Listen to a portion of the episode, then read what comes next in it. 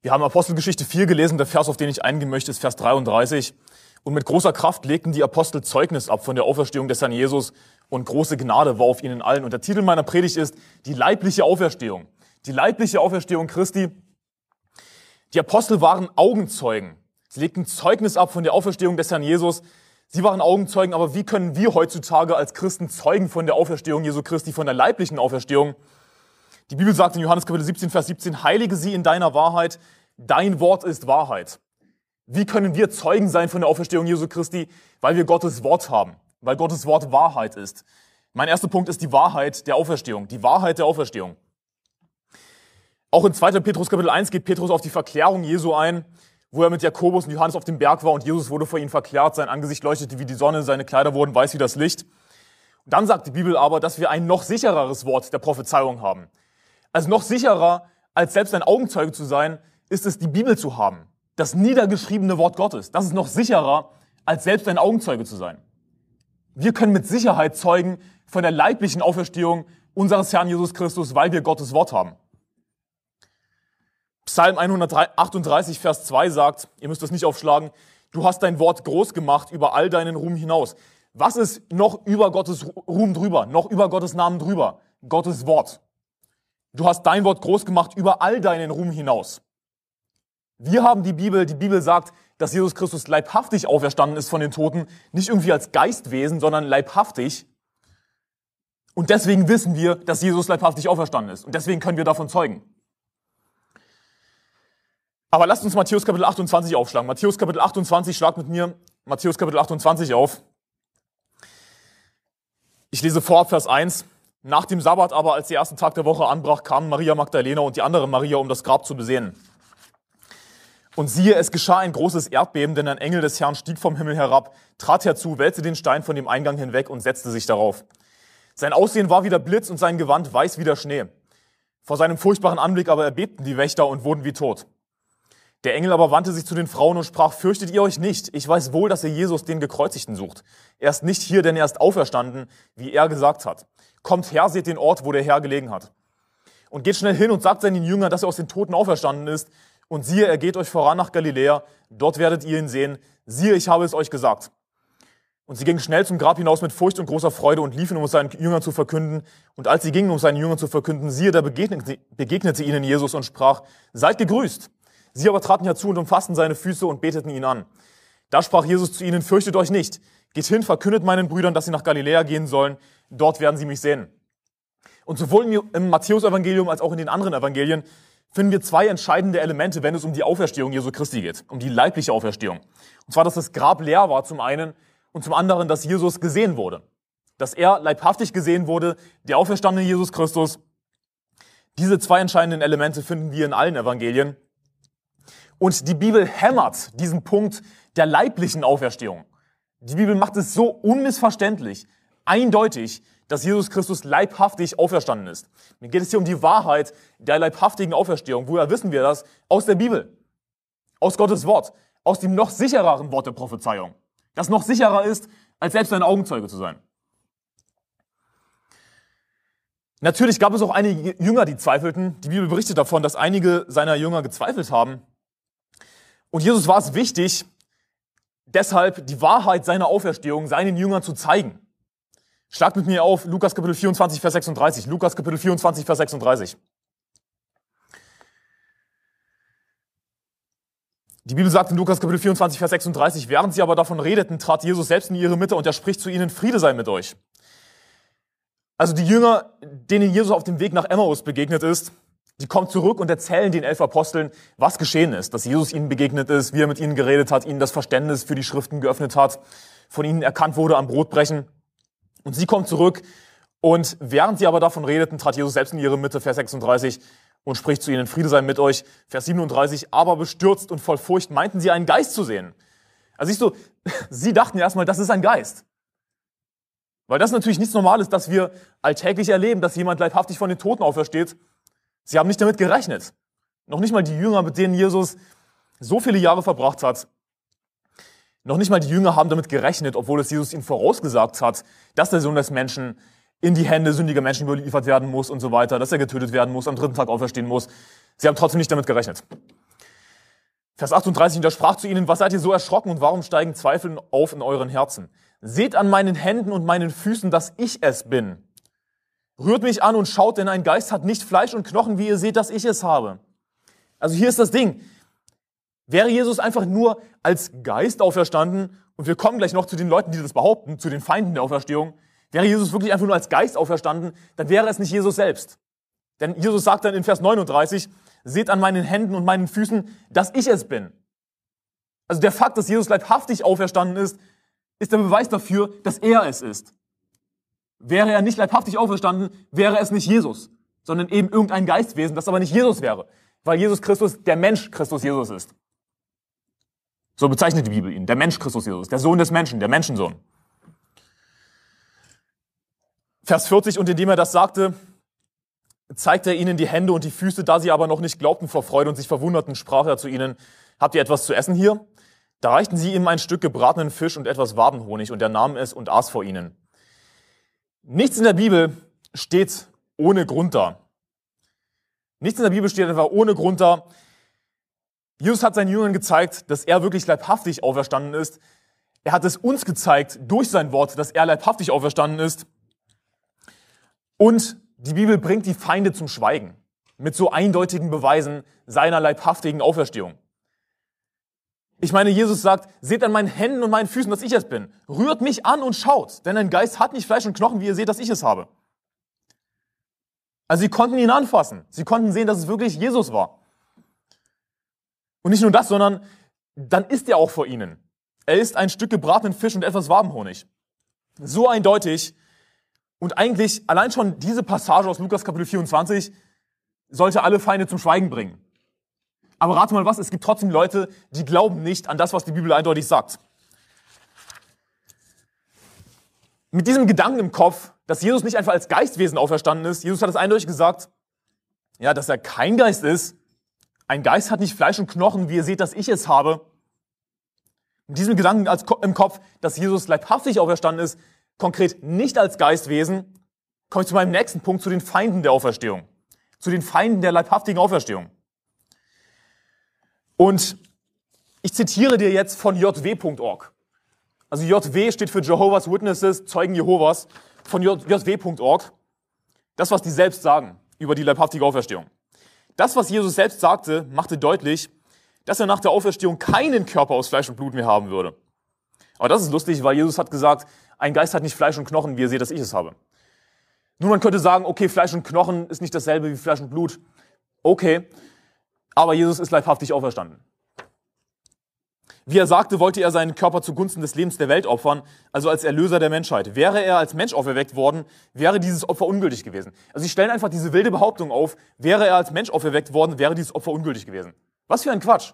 Was für eine dumme Aussage. Aber sie stellen eben diese Behauptung auf, dass Jesus nicht leibhaftig, nicht als Mensch auferweckt wurde, obwohl die Bibel das so eindeutig sagt. Völlig ohne Begründung. Einfach, einfach so in den Raum gestellt, diese Aussage. Jesus musste für unsere Lösung alles erfüllen, einschließlich der Auferstehung, einschließlich, einschließlich der leiblichen Auferstehung. Ohne die leibliche Auferstehung als Mensch, nicht als Geistwesen, haben wir keine Errettung. Und weiter heißt es auf jw.org, wenn Jesus als Geistwesen auferweckt wurde, wieso konnten Jesu Jünger ihn dann sehen? Geistwesen können sich materialisieren und einen menschlichen Körper annehmen. Und weißt du was? Das ist pure Lästerung. Geistwesen können sich materialisieren. Also die Bibel sagt eindeutig, dass Jesus leibhaftig auferstanden ist von den Toten. Und was sagen sie? Geistwesen können sich materialisieren. Jesus hat sich nur materialisiert als Geistwesen. Was für eine Lästerung, was für ein Schwachsinn. Das ist widerwärtig. Lukas Kapitel 24, Vers 37. Lukas Kapitel 24, Vers 37 sagt, aber bestürzt und voll Furcht meinten sie, einen Geist zu sehen. Jesus, Jesus ist eben nicht als Geist auferstanden, sondern als der Mensch Christus Jesus. Überraschung. Vers 39, seht an meinen Händen und meinen Füßen, dass ich es bin. Rührt mich an und schaut, denn ein Geist hat nicht Fleisch und Knochen, wie ihr seht, dass ich es habe. Sie lästern Jesus Christus. Sie lästern seine Auferstehung indem sie einfach diese Behauptung aufstellen, er ist als Geistwesen auferstanden. Und sie haben keine Begründung dafür. Natürlich gibt es dann einen Vers, den sie verdrehen, Überraschung, denn sie müssen irgendeinen Vers verdrehen, um das zu lehren, dazu komme ich später noch.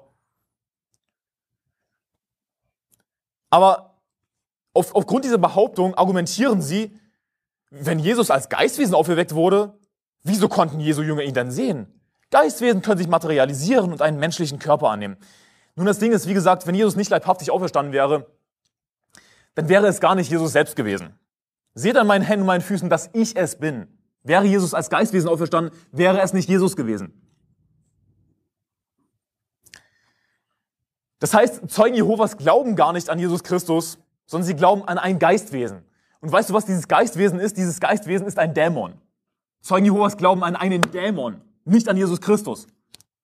Denn ich weiß nicht, was in deiner Bibel steht, aber in meiner Bibel ist kein Geistwesen auferstanden, sondern der Mensch Christus Jesus, leibhaftig. Oh, er hat sich materialisiert. Also, dann wäre es nicht Jesus gewesen. Schlag mit mir auf Johannes Kapitel 20, Johannes Kapitel 20. In Johannes Kapitel 20 ab Vers 24 heißt es, Thomas aber einer von den Zwölfen, der Zwilling genannt wird, war nicht bei ihnen, als Jesus kam. Da sagten ihm, ihm die anderen Jünger, wir haben den Herrn gesehen. Er aber sprach zu ihnen, wenn, nicht, wenn ich nicht an seinen Händen das Nägelmal sehe und meinen Finger an das Nägelmal lege und meine Hand in seine Seite lege, so werde ich es niemals glauben. Also Thomas hatte die Haltung, wenn Jesus wirklich auferstanden ist, dann will ich ihn sehen und kommt mir nicht irgendwie mit Geistwesen. Oh, das heißt Geistwesen auferstanden. Nee, nee, kommt mir nicht damit. Wenn Jesus auferstanden ist, dann will ich das sehen, dann will ich ihn anfassen, dann will ich meine Hand in seine Seite legen, dann will ich in das Nägel mal in seinen Händen fassen. Ich will's wissen. Das war Thomas Haltung. Und Thomas hat natürlich gezweifelt und Zweifel sind nicht gut, aber er hatte die richtige Haltung. Kommt mir nicht mit so einem Geistwesen-Schwachsinn, ich will ihn anfassen, ich will's wirklich wissen.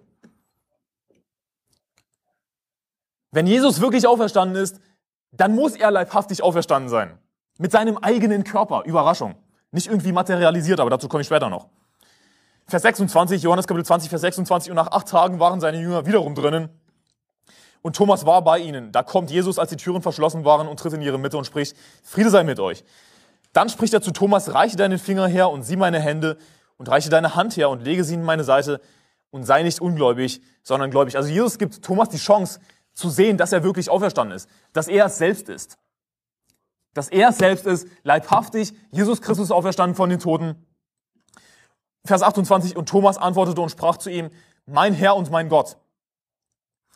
Was für eine tolle Aussage zu der Gottheit Jesu übrigens. Was die Zeugen Jehovas natürlich auch nicht glauben.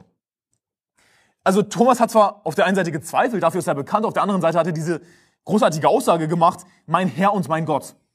Ich weiß nicht, wie man das wegdiskutieren will, dass Jesus Christus Gott ist. Vers 29, Jesus spricht zu ihm, Thomas, du glaubst, weil du mich gesehen hast. Glückselig sind, die nicht sehen und doch glauben. Das ist wirklich eine sehr tiefgehende Aussage. Ich liebe diese Aussage. Glückselig sind, die nicht sehen und doch glauben. Warum glauben wir an die leibhaftige Auferstehung Jesu Christi? Nun, weil es sein Wort sagt, weil wir es lesen in der Bibel. Und wenn du es nicht glaubst, nein, dann wünsche ich dir viel Spaß in der Hölle. Dann kann ich dir nicht helfen. Die Bibel sagt, dass Jesus Christus leibhaftig auferstanden ist. Aber was sagen jetzt die Zeugen Jehovas dazu? Was, was lesen wir jetzt wieder auf jw.org?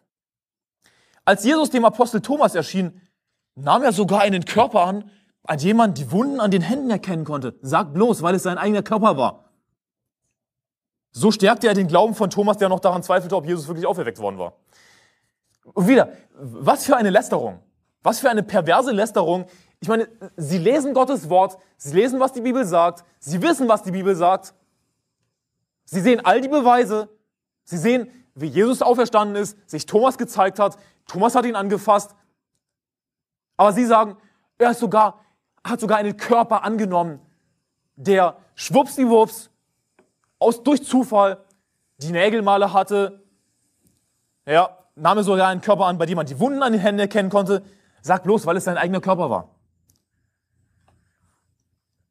Wir wissen zwar schon aus Lukas Kapitel 24 und Johannes Kapitel 20, dass Jesus selbst auferstanden ist. Er sagt eben, dass ich es bin, sagt er. Und wenn er selbst auferstanden ist, dann bedeutet das, dass er selbst auferstanden ist. Nicht ein Geistwesen, das sich materialisiert hat, sondern er selbst ist auferstanden.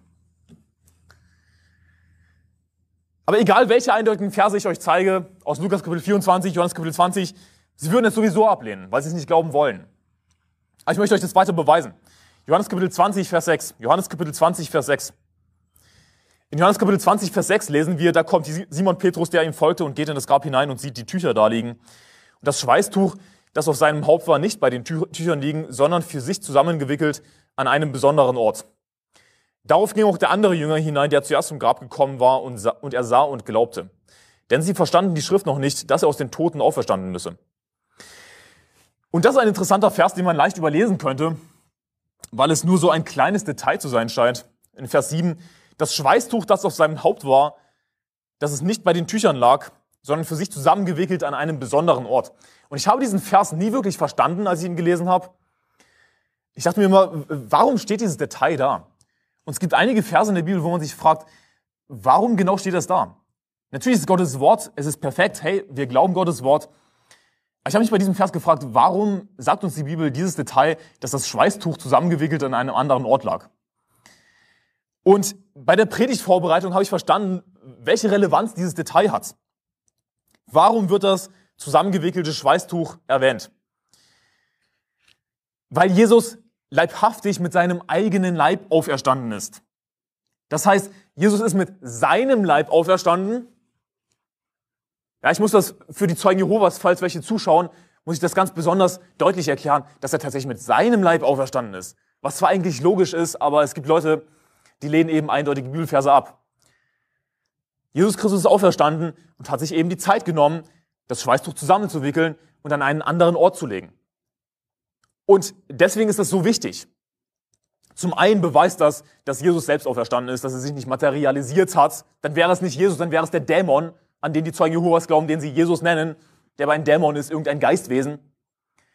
Aber zweitens, wenn Jesus gestohlen worden wäre, was dann die Juden behaupten, dazu komme ich später noch, wenn Jesus gestohlen worden wäre, hätten sich die Diebe wirklich die Zeit genommen, das Schweißtuch zusammenzuwickeln und an einen anderen Ort zu legen? Hätten sie das wirklich gemacht? Natürlich nicht, weil sich Diebe keine Zeit nehmen.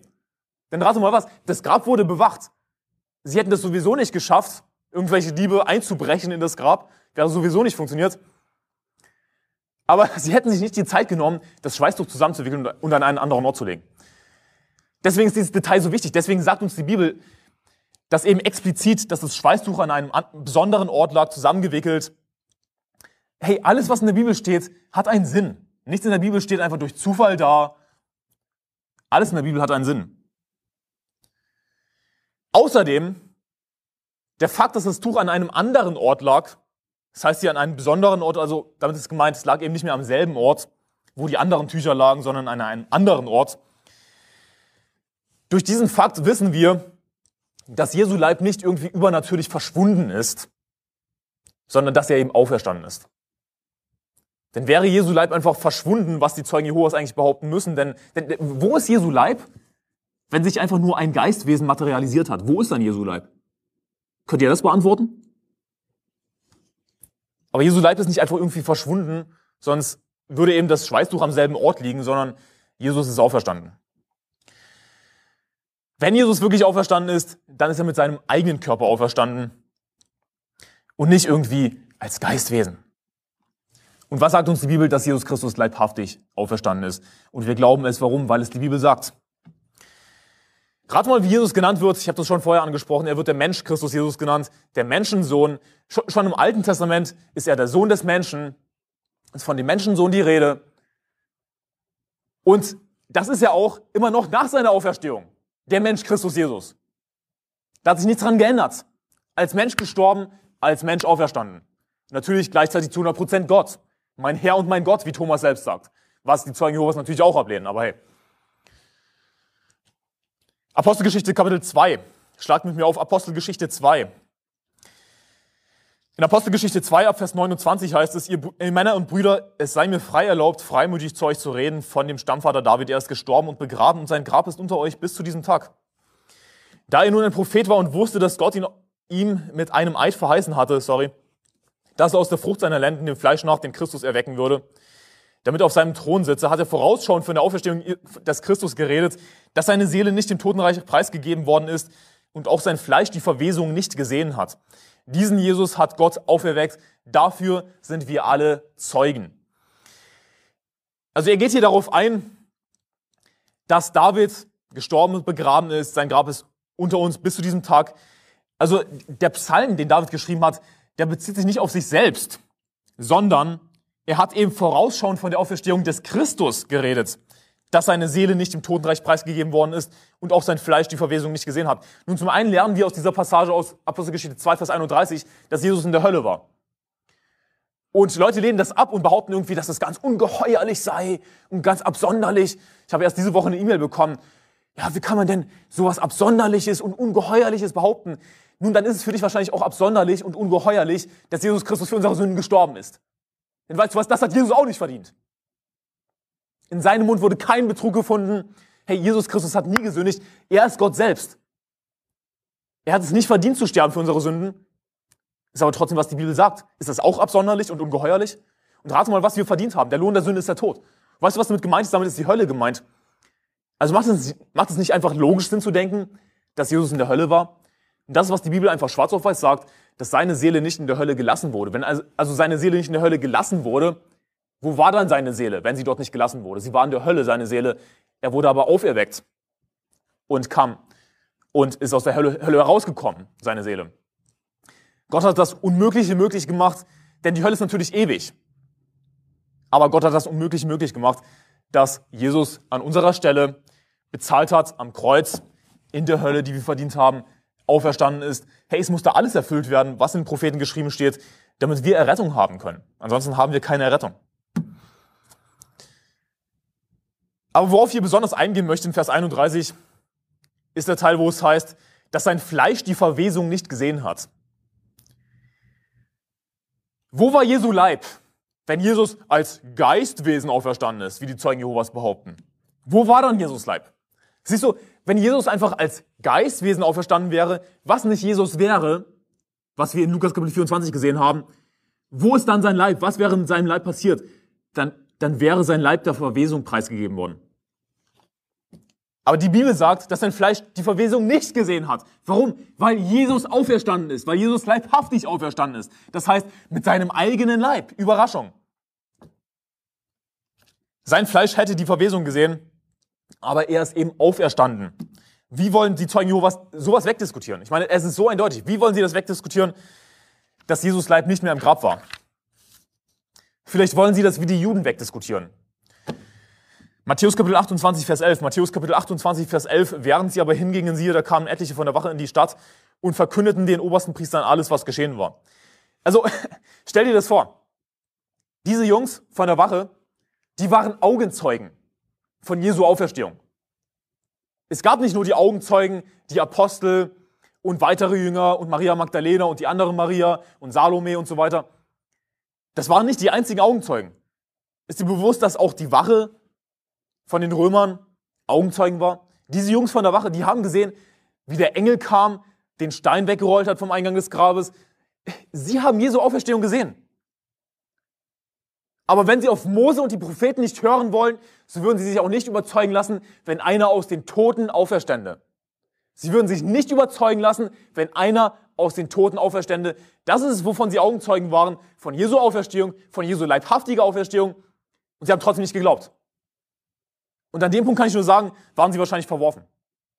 Ich meine, wenn du wirklich ein Augenzeuge bist, es immer noch nicht glaubst, dann die, stehen die Chancen sehr hoch, dass du verworfen bist. Wie das wahrscheinlich mit der Wache der Fall war. Ich meine, ich weiß es nicht zu 100 Prozent, aber das ist ziemlich extrem. Augenzeugen zu sein und trotzdem nicht zu glauben. Denn wir lesen dann in Vers 12, diese versammelten sich samt den Ältesten und nachdem sie Rat gehalten hatten, gaben sie den Kriegsknechten Geld genug und sprachen, sagt, seine Jünger sind bei Nacht gekommen und haben ihn gestohlen, während wir schliefen. Also, sie nehmen einfach Geld an, einfach nur um des Geldes wegen, erklären sie sich bereit, die Auferstehung Jesu Christi zu leugnen und diese Lüge zu erzählen. Dass sie bei Nacht gekommen sind, den Leib Jesu gestohlen haben, denn irgendwie müssen sie ja was anstellen mit dem Leib Jesu. Genauso wie die Zeugen Jehovas. Wie wollen sie das erklären, dass, Leib, dass der Leib Jesu nicht mehr im Grab war? Wie wollen Sie das erklären? Sie müssen sich irgendeine Lüge ausdenken, genauso wie die Juden das gemacht haben. Die Geldliebe ist die Wurzel allen Übels, welcher nachtrachtend etliche vom Glauben abgeirrt sind und sich selbst in vielen Schmerzen durchbohrt haben. Die Geldliebe ist die Wurzel allen Übels. Habgier, einfach haben, haben, haben, Reichtum haben zu wollen, Geld haben zu wollen, das ist die Wurzel allen Übels. Und wir sehen das bei der Wache, dass sie einfach Geld angenommen haben um Jesu Auferstehung zu leugnen. Wir sehen das bei Judas, der die 30 Silberlinge angenommen hat, um Jesus zu verraten. Die Geldliebe ist die Wurzel allen Übels. Vers 13 und sprachen, sagt, seine Jünger sind bei Nacht gekommen und haben ihn gestohlen, während wir schliefen. Und wenn dies vor den Statthalter kommt, so wollen wir ihn besänftigen und machen, dass ihr ohne Sorge sein könnt. Sie aber nahmen das Geld und machten es so, wie sie belehrt worden waren. Und so wurde dieses Wort unter den Juden verbreitet bis zum heutigen Tag. Kein Wunder, dass die Antichristen Jesu Auferstehung leugnen mit einer bescheuerten Lüge, die überhaupt keinen Bestand hat. Sie können die leibliche Auferstehung nicht leugnen, wollen sie aber nicht wahrhaben. Was machen sie? Sie erfinden Lügen. Ich zitiere weiter von jw.org, von den Zeugen Jehovas. Jehova ließ nicht zu, dass sein treuer Sohn Jesus nach seinem Tod im Grab blieb. also, siehst du, sie erkennen das an, aber trotzdem sagen sie dann, dass eben ein Geistwesen auferweckt wurde, das einen, einen Körper angenommen hat. Einen Körper, der einfach durch Zufall die Nägelmale in den Händen hatte. Verrückt, oder? Was für ein Dreck, was für eine dumme Lästerung. Hey, sowas sollte uns aufregen, sowas zu lesen. Was für eine Lästerung, wie sie einfach die Bibel lesen, genau was die wissen, was die Bibel sagt, es nicht glauben und es ablehnen, immer wieder ablehnen, immer wieder ablehnen, mit bescheuerten Pseudo-Argumenten. Und Jesus Christus in den Dreck ziehen, seine Gottheit ablehnen, seine Auferstehung ablehnen, das ist widerwärtig. Er erweckte Jesus wieder zum Leben, aber nicht zu, aber nicht zu einem Leben als Mensch. Er erweckte Jesus wieder zum Leben, aber nicht zu einem Leben als Mensch. Obwohl sich Jesus als Mensch den Jüngern gezeigt hat. Wie der Apostel Petrus erklärte, wurde Jesus im Fleische zu Tode gebracht, aber im Geiste lebendig gemacht. Und jetzt kommt's. Das war wirklich ein großartiges Wunder. Jesus kam als mächtige Geistperson wieder zum Leben. Hurra! Ich meine, fällt euch nicht auf, wie bescheuert das ist, was er hier schreibt?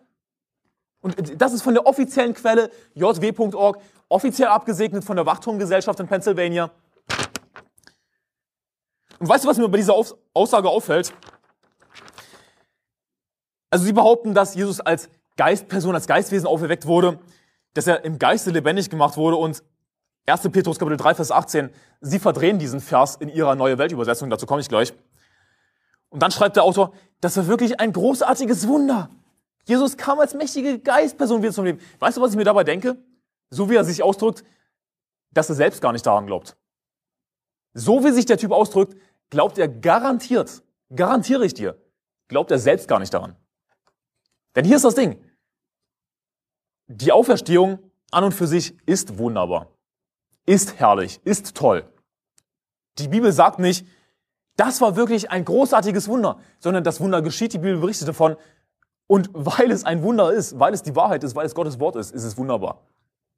Die Bibel muss nicht dazu sagen, das war wirklich ein großartiges Wunder. Aber also was ich damit meine ist, der Autor redet sich das selbst ein, dass es irgendwie ein großartiges Wunder war, dass Jesus als Geistperson auferstanden ist. Er muss sich das einreden.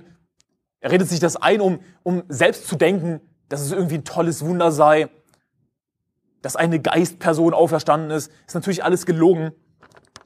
Aber für mich kommt hier absolut zum Ausdruck, dass sie selbst überhaupt gar nicht an die Auferstehung glauben. Null. Ansonsten müssten sie sich das nicht so einreden. Sie glauben gar nicht dran.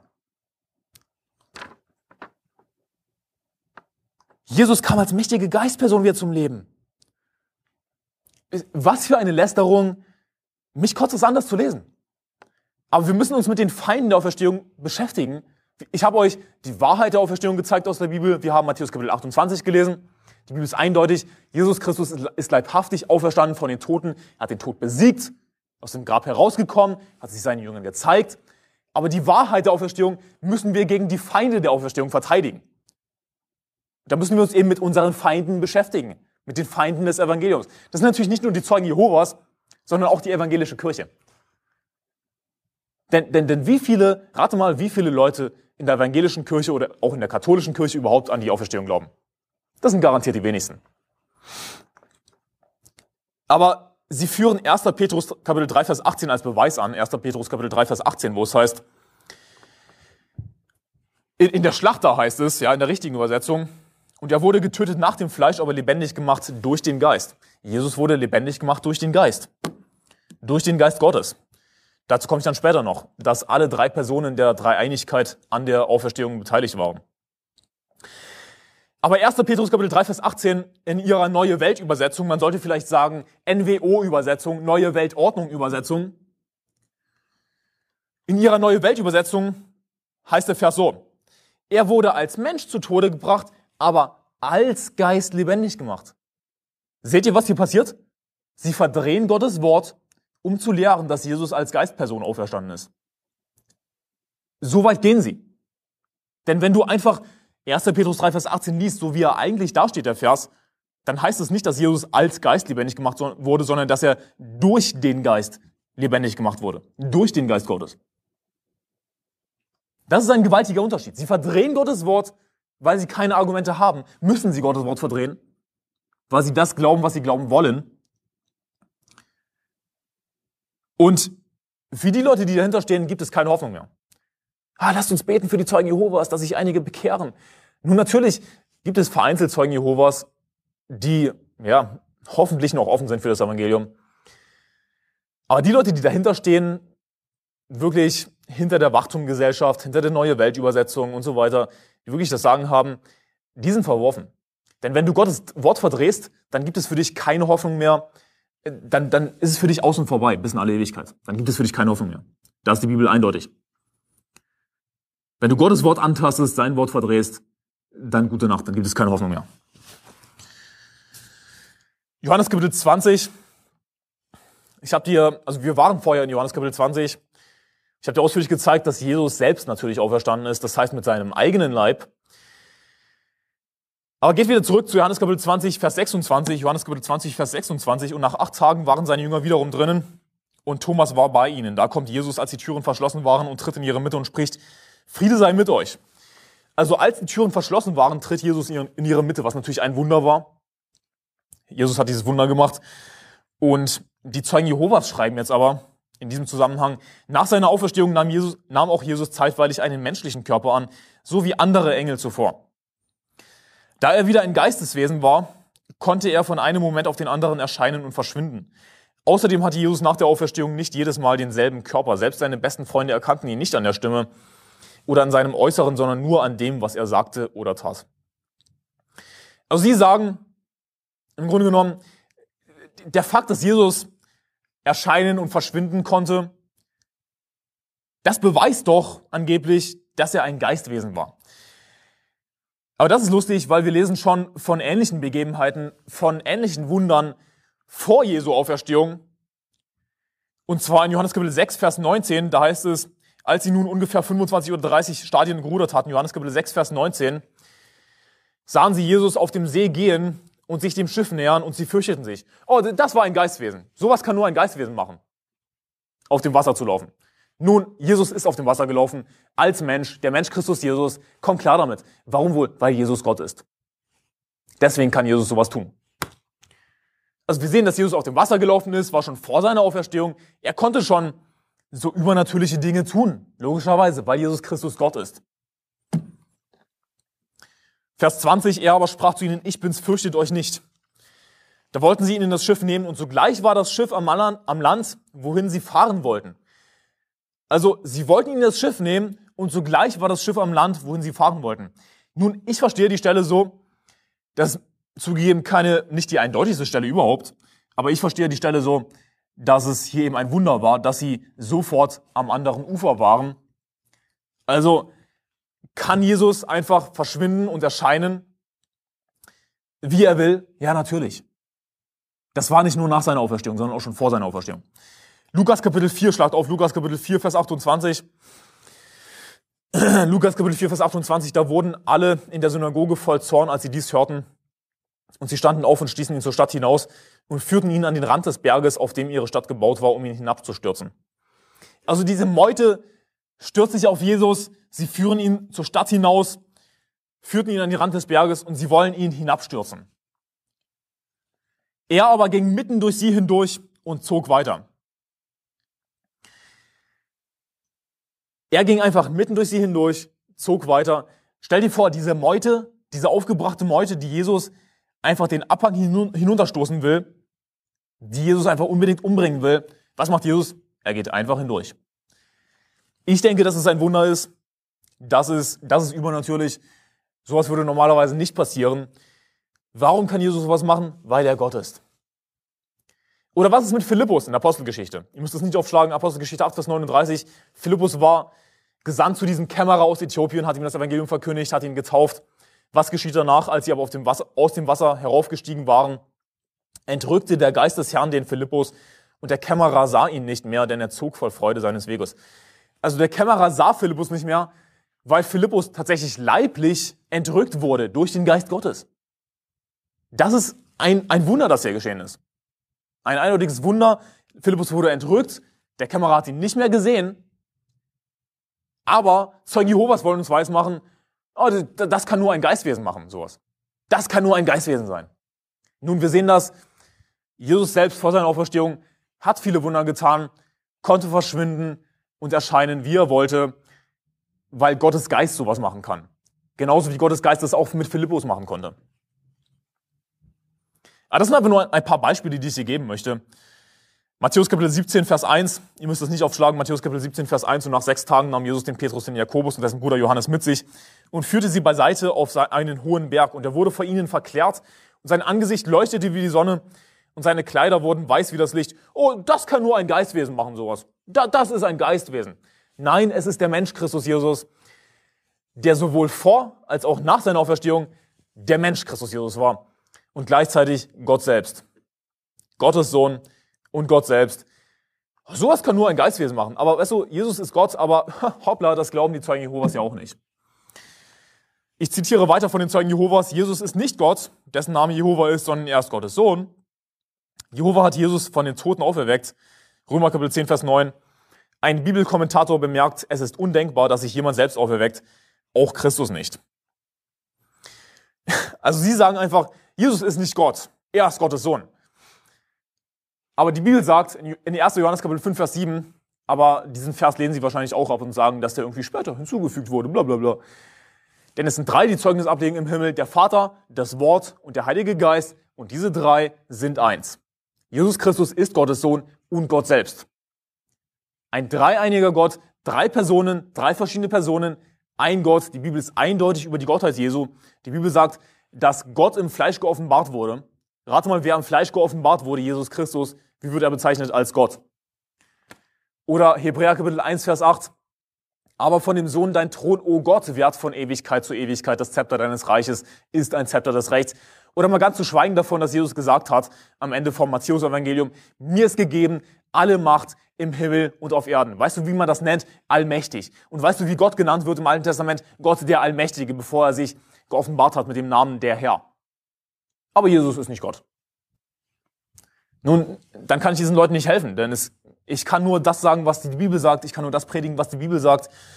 Wenn du nicht daran glauben willst, dann viel Spaß in der Hölle. Es ist undenkbar, dass sich jemand selbst auferweckt, auch Christus nicht.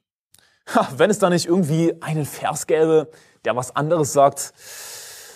Ah, hoppla, Johannes Kapitel 10, Vers 17. Schlag mit mir auf Johannes Kapitel 10, Vers 17. Johannes Kapitel 10, Vers 17, darum liebt mich der Vater, weil ich mein Leben lasse, damit, es, damit ich es wieder nehme. Vers 18, niemand nimmt es von mir, sondern ich lasse es von mir aus. Ich habe Vollmacht, es zu lassen und habe Vollmacht, es wieder zu nehmen. Diesen Auftrag habe ich von meinem Vater empfangen.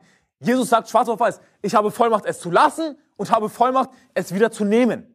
Aber es ist undenkbar, dass sich jemand selbst von den Toten auferweckt. Auch Christus nicht. Nun, die Bibel sagt das Gegenteil. Die Bibel sagt, dass Jesus die Vollmacht hat, sein Leben zu lassen und die Vollmacht hat, sein Leben zu nehmen. Jesus hat sich freiwillig für unsere Sünden hingegeben. Siehst du, er hat die Vollmacht darüber. Er hat sich freiwillig hingegeben, ist freiwillig ans Kreuz gegangen und ist auferstanden von den Toten. Und gleichzeitig sagt die Bibel aber, Römer Kapitel 10, Vers 9, worauf sich die Zeugen Jehovas beziehen, in Römer Kapitel 10, Vers 9 heißt es, denn wenn du mit deinem Mund den Herrn Jesus bekennst und in deinem Herzen glaubst, dass Gott ihn auf den Toten auferweckt hat, so wirst du gerettet. Denn mit dem Herzen glaubt man, um gerecht zu werden und mit dem Mund bekennt man, um gerettet zu werden. Also ja, die Bibel sagt, dass Gott, sprich Gott der Vater, seinen Sohn Jesus Christus auferweckt hat aus den Toten. Gleichzeitig sagt Jesus, dass er Vollmacht hat, sein Leben zu lassen und sein Leben wieder zu nehmen. Nun erstens, Jesus ist Gott, aber zweitens, alle drei Personen waren an der Auferstehung beteiligt. Denn in Römer Kapitel 8, Vers 11 heißt es dann, Römer Kapitel 8, Vers 11, das ist auch ein wichtiger Vers, Römer Kapitel 8, Vers 11, wenn aber der Geist dessen, der Jesus aus den Toten auferweckt hat, in euch wohnt, so wird derselbe, der Christus aus den Toten auferweckt hat, auch eure sterblichen Leiber lebendig machen durch seinen Geist, der in euch wohnt. Also hier lesen wir jetzt von dem Geist, der Jesus aus den Toten auferweckt hat. Also was sehen wir? Römer Kapitel 10, Vers 9, dass Gott der Vater den Sohn auferweckt hat von den Toten. Wir haben gesehen, Römer Kapitel 8, Vers 11, dass der Geist Gottes Jesus auferweckt hat aus den Toten. Und Johannes Kapitel 10, Vers 18, dass Jesus selbst Vollmacht hat, sein Leben zu lassen und es wieder zu nehmen. Das heißt, alle drei Personen, Vater, Sohn und Heiliger Geist, waren an der Auferstehung beteiligt. Wie auch an der Taufe alle drei Personen beteiligt sind. Denn rate mal, was geschehen ist, als Jesus auferweckt, als Jesus getauft wurde, sorry. Als Jesus getauft wurde, ist eben er unter das Wasser gegangen, ist aus dem Wasser herausgekommen. Das ist die eine Person der Gottheit.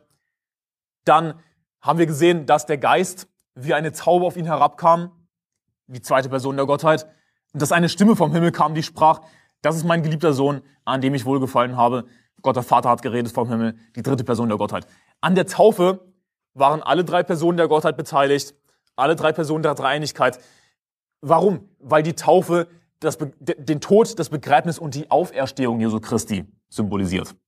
Deswegen waren alle drei Personen beteiligt, wie eben an der leibhaftigen Auferstehung Jesu Christi alle drei Personen der Gottheit beteiligt waren. Sie haben zusammengearbeitet, damit Jesus auferweckt wird von den Toten. Aber hier ist ein lustiger Bonuspunkt von den Zeugen Jehovas unter dem Punkt, wo sie schreiben, wenn Jesus Gott selbst ist, wie manche Religionen lehren, wer hat ihn dann auferweckt? Unter diesem Punkt schreiben sie, ein Bibelkommentator bemerkt, es ist undenkbar, dass sich jemand selbst auferweckt, auch Christus nicht. Das habe ich dir vorher zitiert und der Witz an dieser Sache ist jetzt aber, dass dieser Bibelkommentator selbst von den Zeugen Jehovas ist. Also, sie zitieren im Grunde genommen sich selbst. Weil, warum zitiert man jemanden? Um eine Aussage zu legitimieren. Um zu sagen, hier, das und das und das, und dieser Kommentator oder dieser Forscher oder dieser Autor oder dieser Politiker, der hat das auch gesagt. Der hat auch Folgendes dazu gesagt, um eben die Aussage zu legitimieren. Und, und deswegen schreiben sie, ein Bibelkommentator bemerkt dazu, wo man sich denkt, okay, das ist halt irgendein Bibelkommentator. Sie wollen ihre Aussage legitimieren.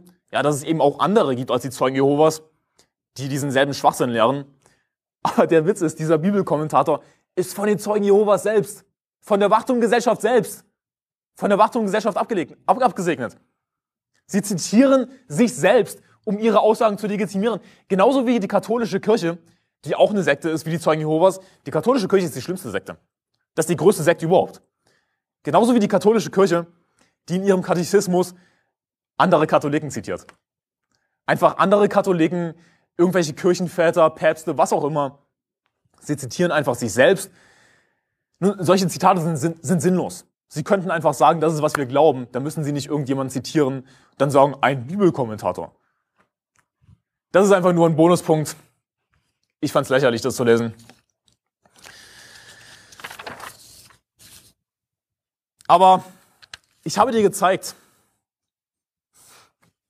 die Wahrheit der Auferstehung, die Feinde der Auferstehung, unter anderem die Zeugen Jehovas, sind natürlich nicht nur die Zeugen Jehovas, die die Auferstehung angreifen.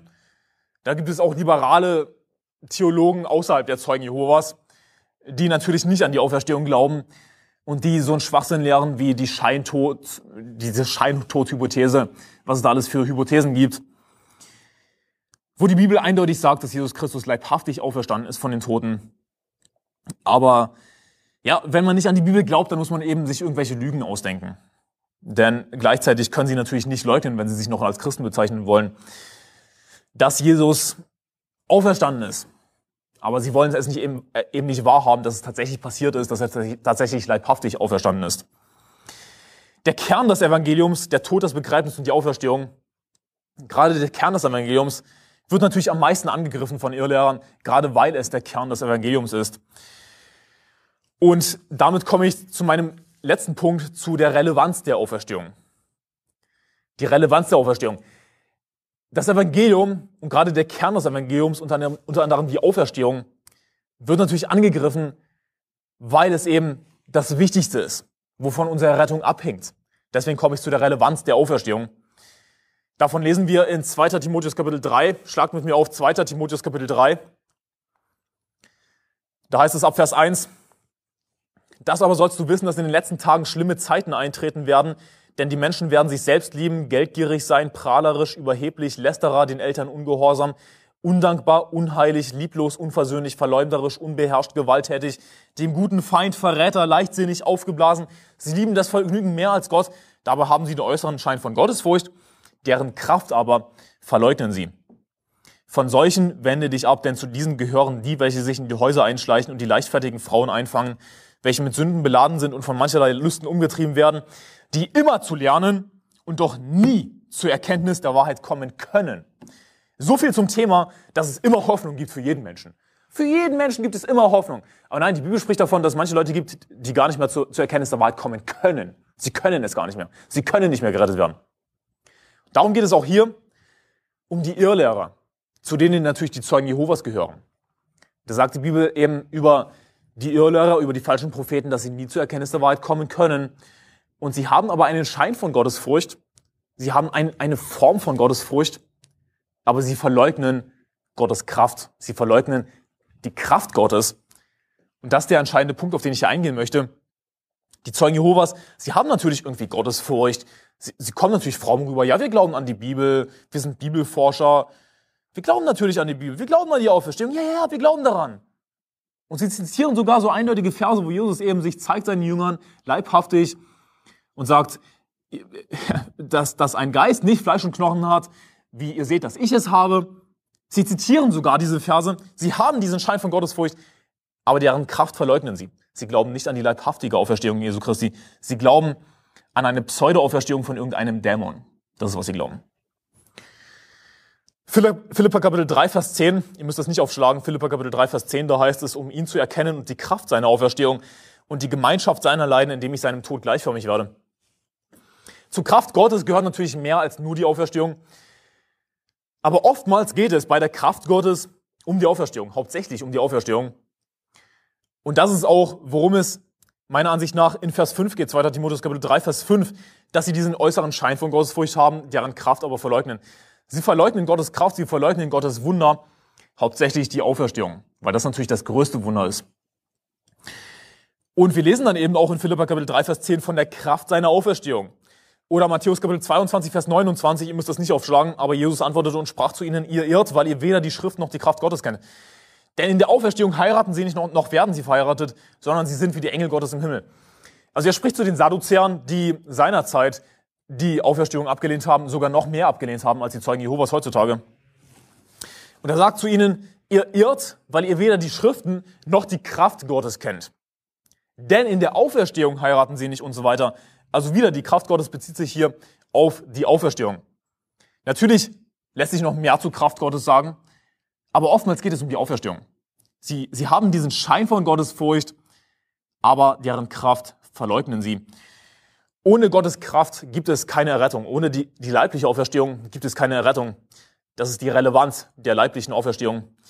Schlag mit mir auf, wichtige Stelle zur Auferstehung. 1. Korinther, Kapitel 15, 1. Korinther, Kapitel 15.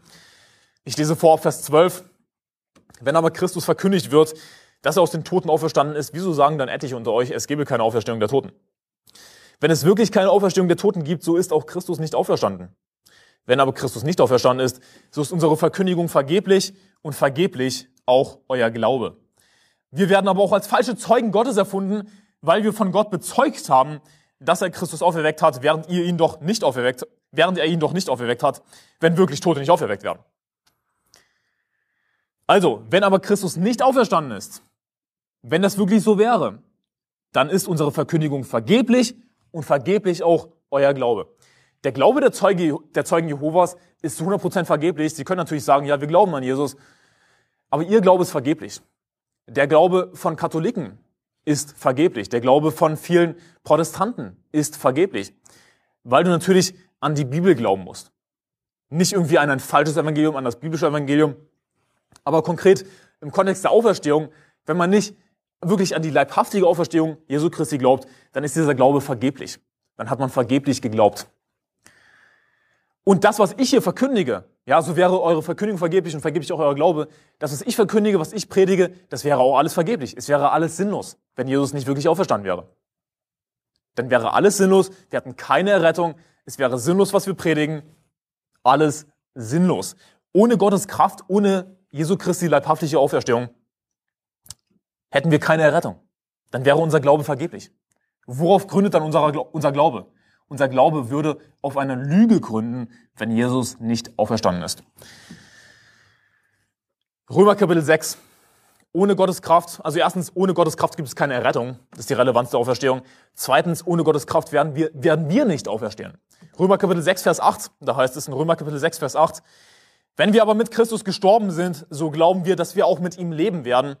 Da wir wissen, dass Christus aus den Toten auferweckt, nicht mehr stirbt, der Tod herrscht nicht mehr über ihn. Also wenn wir mit Christus gestorben sind, so glauben wir, dass wir auch mit ihm leben werden. Genauso wie Jesus Christus leibhaftig auferstanden ist, aus dem Grab herausgekommen ist, so werden auch wir eines Tages aus den Gräbern herauskommen. Die Bibel spricht davon. Und wir werden einen neuen verherrlichten Leib bekommen, genauso wie Jesus Christus einen verherrlichten Leib bekommen hat. Zu Lebzeiten hatte Jesus noch einen sterblichen Leib wie wir, deswegen konnte er sterben. Aber dann sagt die Bibel in Römer Kapitel 6, Vers 9, da wir wissen, dass Christus aus den Toten auferweckt nicht mehr stirbt, der Tod herrscht nicht mehr über ihn. Sein Leib wurde verherrlicht, genauso wie auch unser Leib verherrlicht wird. In Römer Kapitel 8, Vers 11 heißt es, Römer Kapitel 8, Vers 11, ich werde das gleich noch mehr erklären. Wenn aber der Geist dessen, der Jesus aus den Toten auferweckt hat, in euch wohnt, so wird derselbe, der Christus aus den Toten auferweckt hat, auch eure sterblichen Leiber lebendig machen durch seinen Geist, der in euch wohnt. Also unsere sterblichen Leiber werden lebendig werden. Hier ist das Ding. Wenn Jesus Christus nicht leibhaftig auferstanden ist, dann werden auch wir nicht leibhaftig auferstehen. Wo die Bibel aber, aber eindeutig sagt, dass wir leibhaftig auferstehen werden. Genauso wie Christus leibhaftig auferstanden ist. Wenn aber der Geist dessen, der Jesus aus den Toten auferweckt hat, in euch wohnt, so wird derselbe, der Christus aus den Toten auferweckt hat, auch eure sterblichen Leiber lebendig machen durch seinen Geist, der in euch wohnt. Unser Leib wenn wir eines Tages sterben, wird natürlich verwesen. Aber die Bibel spricht davon, zum Beispiel im Buch, im Buch Ezekiel, dass Gott eben unsere Knochen sammeln wird und einen neuen Leib machen wird. Es wird aber kein komplett neuer Leib sein. Die Bibel spricht davon, dass wir einen neuen verherrlichten Leib bekommen. Es wird aber gleichzeitig unser Leib sein. Wir werden aus den Gräbern hervorgehen mit unserem Leib, aber dieser Leib wird verändert werden. Dieser Leib wird verherrlicht werden, wird verändert werden, wird ein unsterblicher Leib werden. Also kein komplett neuer Leib, sondern es wird unser Leib sein, aber verherrlicht, verändert, unsterblich gemacht. Die Bibel sagt, dass dieses Verwesliche Unverweslichkeit anziehen muss, dass dieses Sterbliche Unsterblichkeit anziehen muss. Also wir werden immer noch wir selbst sein, genauso wie Jesus immer noch er selbst war. Und sein Fleisch hat natürlich nicht die, Verwesung gesehen. Im Gegensatz zu uns, wenn wir es nicht miterleben, dass Jesus wiederkommt, dann wird unser Fleisch natürlich die Verwesung sehen. Aber Gott wird unsere sterblichen Leiber lebendig machen. Wir werden aus den Gräbern hervorgehen und wir werden einen verwandelten Leib bekommen. Und die Bibel spricht davon in Daniel Kapitel 2, 12, Vers 2. Ihr müsst das nicht aufschlagen. Daniel Kapitel 12, Vers 2. Und viele von denen, die im Staub der Erde schlafen, werden aufwachen. Die einen zum ewigen Leben, die anderen zur ewigen Schmach und Schande.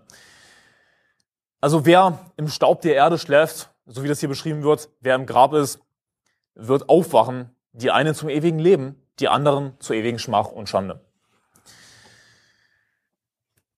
Ohne Gottes Kraft haben wir keine Errettung.